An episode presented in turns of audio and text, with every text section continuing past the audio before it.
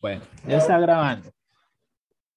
Bueno, muy buenas tardes. Mi nombre es Lucelis Castro. En el día de hoy vamos a eh, hablar sobre, eh, estamos acá con el especialista Manuel Guillermo Minorta, que, este, que vamos a abordar sobre el contexto de la actuación del psicólogo desde una mirada ética y profesional.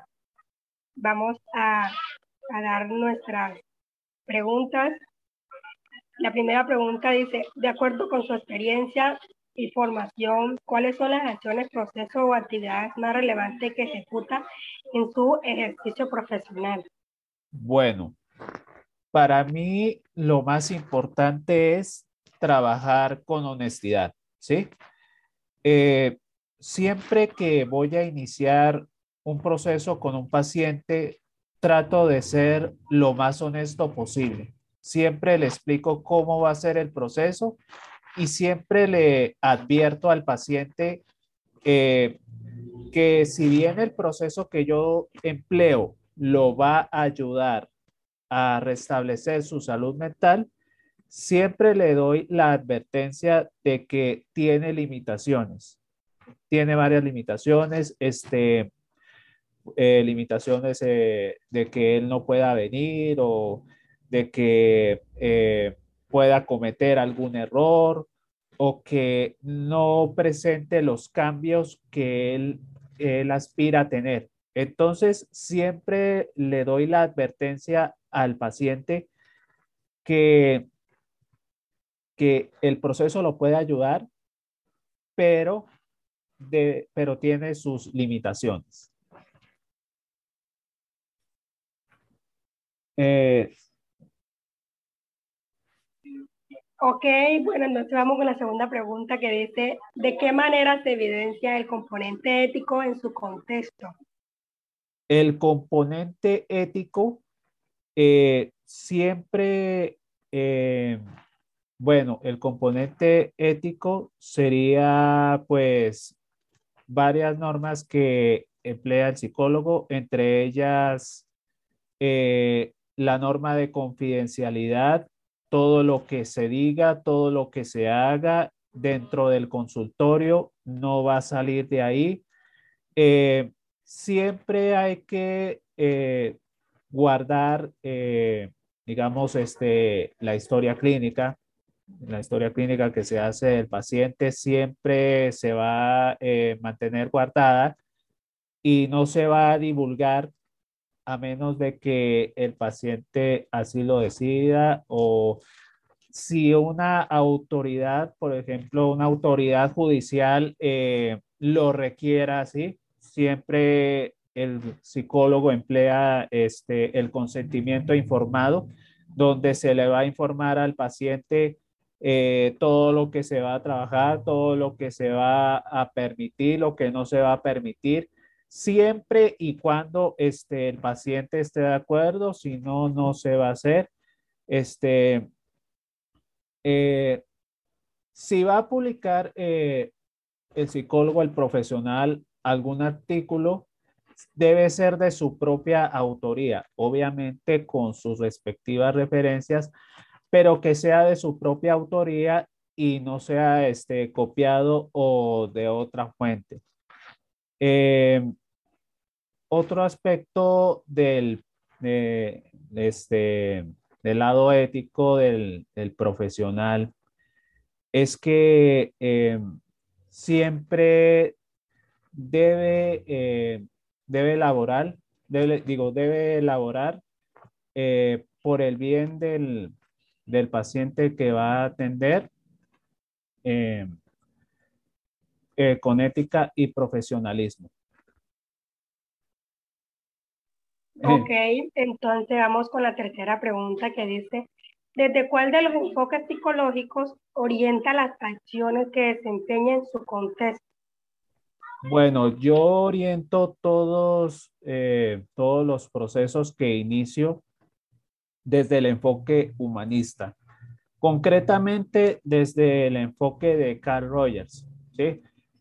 El, eh, desde la terapia centrada en el cliente, bueno, en mi caso yo siempre utilizo la palabra paciente, no tanto cliente, porque yo considero que es más humanitario emplear la, la palabra paciente que cliente, porque entonces estaría eh, condicionando el proceso.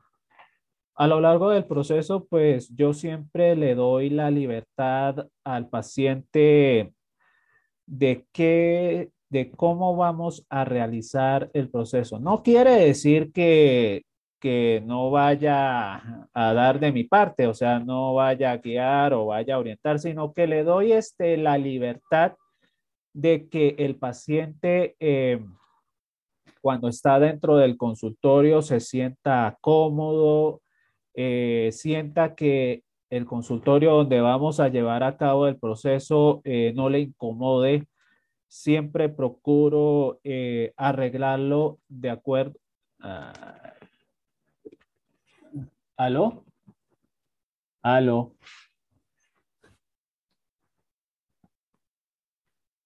¿Aló?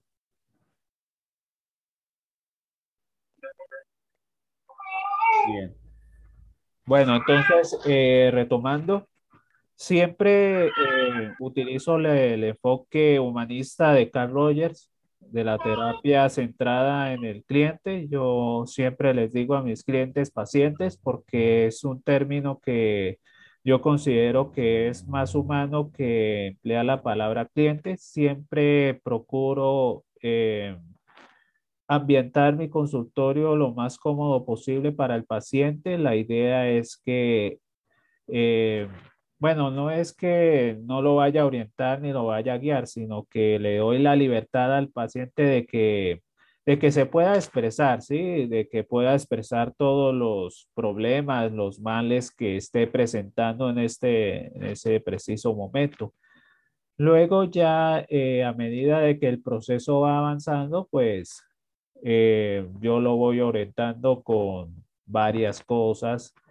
Eh, varias técnicas, eh, con la idea de que se vaya relajando y también se dé cuenta de cuál es el problema que tiene y ambos podamos resolverlo. Ok, vamos entonces con la cuarta pregunta que dice, ¿cuáles son las estrategias, herramientas y técnicas de abordaje que utiliza con mayor regularidad en su ejercicio profesional? Bueno, la técnica que más utilizo es la boca, ¿sí? La boca. En todas mis sesiones, eh, yo siempre procuro convertirlas en una charla, en un diálogo. La primera sesión, eh, yo soy más reactivo que proactivo. ¿Por qué? Porque como había dicho anteriormente, la idea es darle la libertad al paciente de que se pueda expresar. A medida de que él habla, de que él habla, pues eh, pongo mucha atención y trato de buscar esas pesquisas, esas piezas que no cuadran y que pueden eh, darme una idea de cuál es el, el problema que tiene. Luego intentamos retroalimentar todo lo dicho eh, con el fin de que el paciente se vaya calmando, se vaya calmando, luego de que él eh, ya termina de desahogarse y entonces ya experimenta un poco de tranquilidad.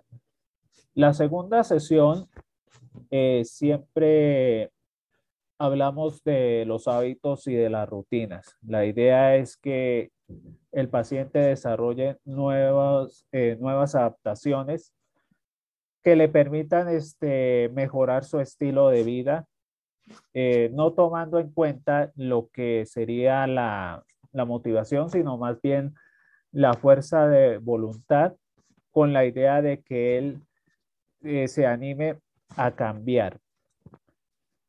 La tercera eh, la idea es darle otro enfoque eh, con la idea de que no se vaya a gastar el proceso. Entonces siempre utilizo este, juegos con la idea de, de que el paciente se divierta un poco, ¿sí? Eh, le hago algunas preguntas sobre a dónde quiere ir a pasar unas vacaciones, ¿sí? Siempre le pregunto qué es lo que va a hacer eh, si tuviera en sus manos eh, los ahorros de su vida. Entonces, este, yo le voy preguntando a qué lugar quiere ir, cuánto se va a gastar, con quién va a ir, si va a ir solo, qué va a comer, qué es lo que va a hacer allá, eh, cómo va a ser el, el, viaje de regreso, ese tipo de cosas.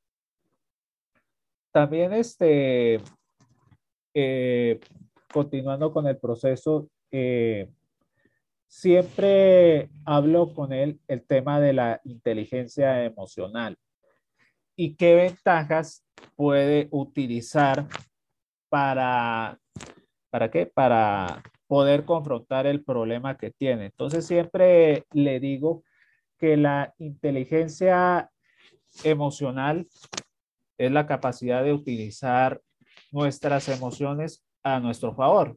Y entonces hablamos de cómo puede utilizar esa inteligencia. Y entonces eh, siempre le indico que la mejor herramienta es saber expresarse. Entonces siempre le comunico que la mejor forma de poder expresar lo que siente es eh, comunicar, ser directo y comunicar las necesidades sin tanto rodeo y evitar las recriminaciones. Eso lo llamo el mensaje yo contra el mensaje tú. El mensaje yo es comunicar las necesidades y el mensaje tú es evitar las recriminaciones. Para emplear el mensaje tú, siempre le digo al paciente que emplee palabras como necesito, opino y deseo. Para evitar las recriminaciones, evitar este, palabras o frases como tú tienes la culpa, te odio, este, ¿por qué eres así? Ese tipo de cosas. Ser más directo eh, en los canales de comunicación y poder comunicar mejor. Eh, siempre también le recalco que hay que aprender a oír y a escuchar. Eh, no es lo mismo oír que escuchar, oír es percibir, escuchar es entender lo que se está, eh, lo que se está percibiendo Siempre utilizo ejercicios en los que yo leo algo y la idea es que el paciente preste atención a lo que voy a, a lo que voy a leer, con la idea de que él pueda eh, percibir lo que leo y entienda lo que leo. Y siempre le recomiendo a los pacientes, ya sea si es una pareja, si tiene problemas con sus papás o con algún amigo, que siempre realice ejercicios de debate. Eh, cuando yo tengo la oportunidad de tratar con una pareja, eh, yo actúo como una especie de juez, ¿sí? O un mediador, porque yo soy magíster en mediación familiar. Entonces, la pareja eh, los pongo como de frente y les indico que hablen de un tema mundano, puede ser este, algo relacionado con el dinero o con el problema que tienen cada día a día. Y les voy indicando qué es lo que tienen que decir y qué palabras tienen que evitar, con la idea de fortalecer los canales de comunicación. Eh, también suelo emplear, este, y yo supongo que tú también lo has visto, en las clases que has tenido en la Universidad de Psicología, eh, temas relacionados con el mito de la caverna y también con la teoría de los humores. Yo empleo eh, el mito de la caverna por medio de un ejercicio en el que incito al paciente a que imagine, a que imagine que está dentro de una cueva. Está dentro de una cueva encadenado tras una pared de roca y que tiene que buscar el método para poder escapar.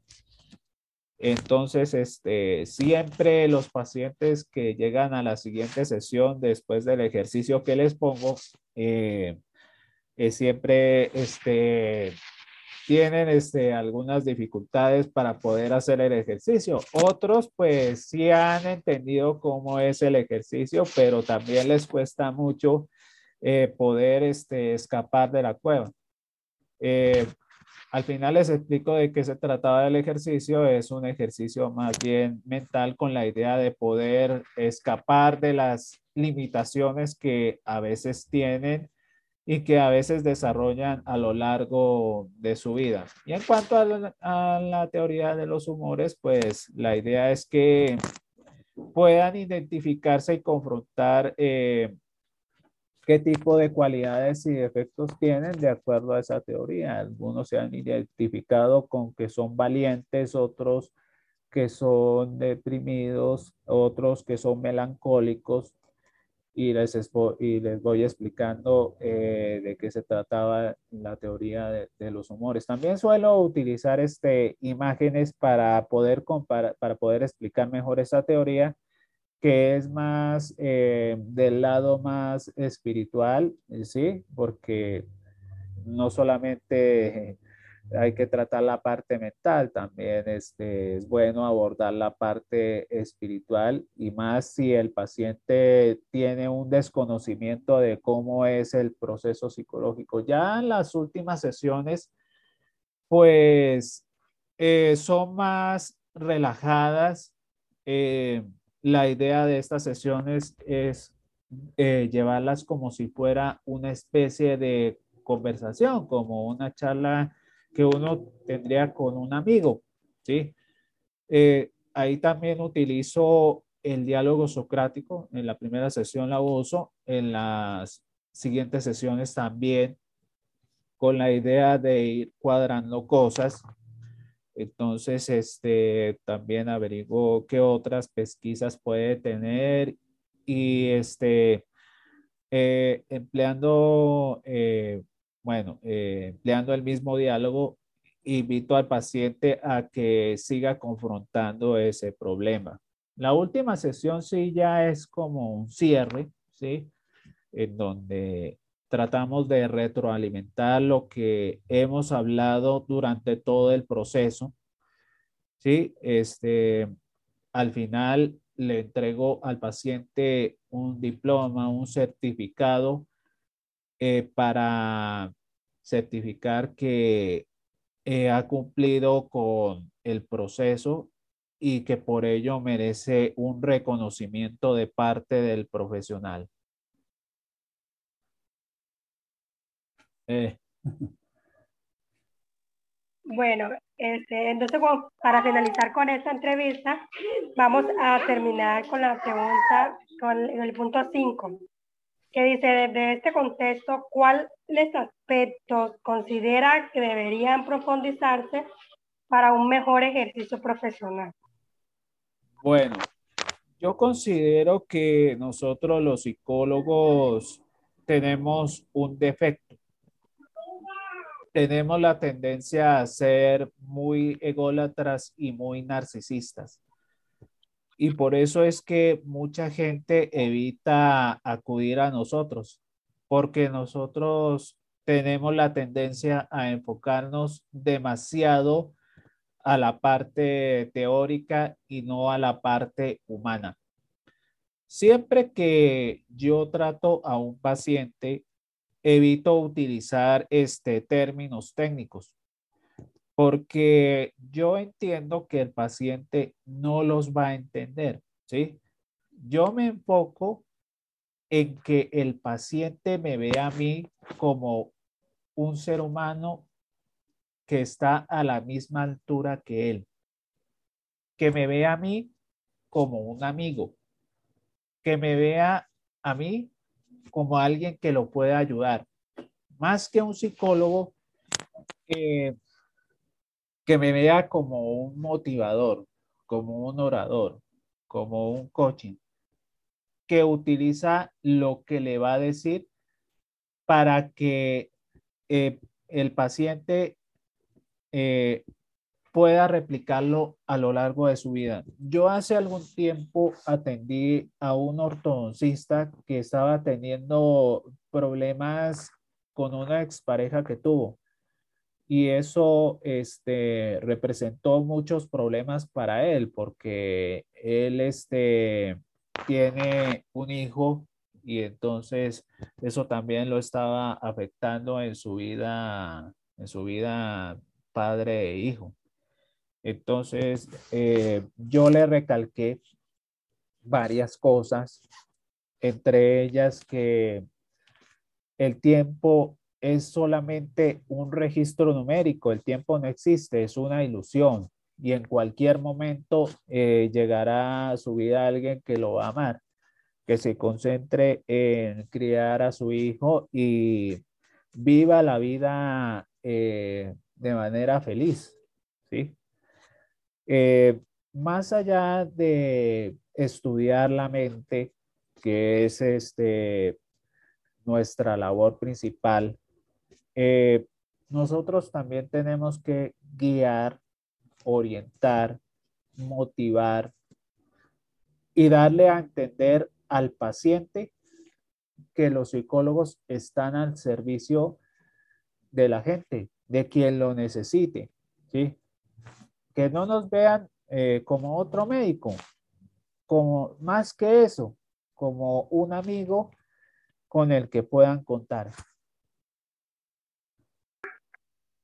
Ok, este, eh, si nos permite, este, nos puede eh, de pronto decir su nombre, de la especialidad, su, profesión, más o menos para que, para que quede como evidencia de que Ok, bien. Entonces, mi nombre completo es Manuel Guillermo Minorta Cabeza. Soy psicólogo egresado de la Universidad de Pamplona. Tengo un diplomado en intervención en el contexto escolar. Eh, también tengo una pasantía que hice en el ICBF de, en El Salado, en la ciudad de Cúcuta en el área social y soy magíster en mediación familiar. Tengo nueve años de experiencia, soy psicólogo independiente, tengo un consultorio en la ciudad de Pamplona, en la Torre Médica.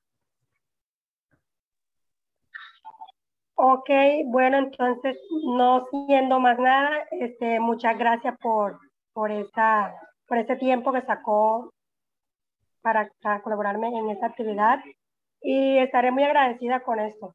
Muchas gracias y que tenga un feliz día. Igualmente. Entonces voy a terminar la grabación.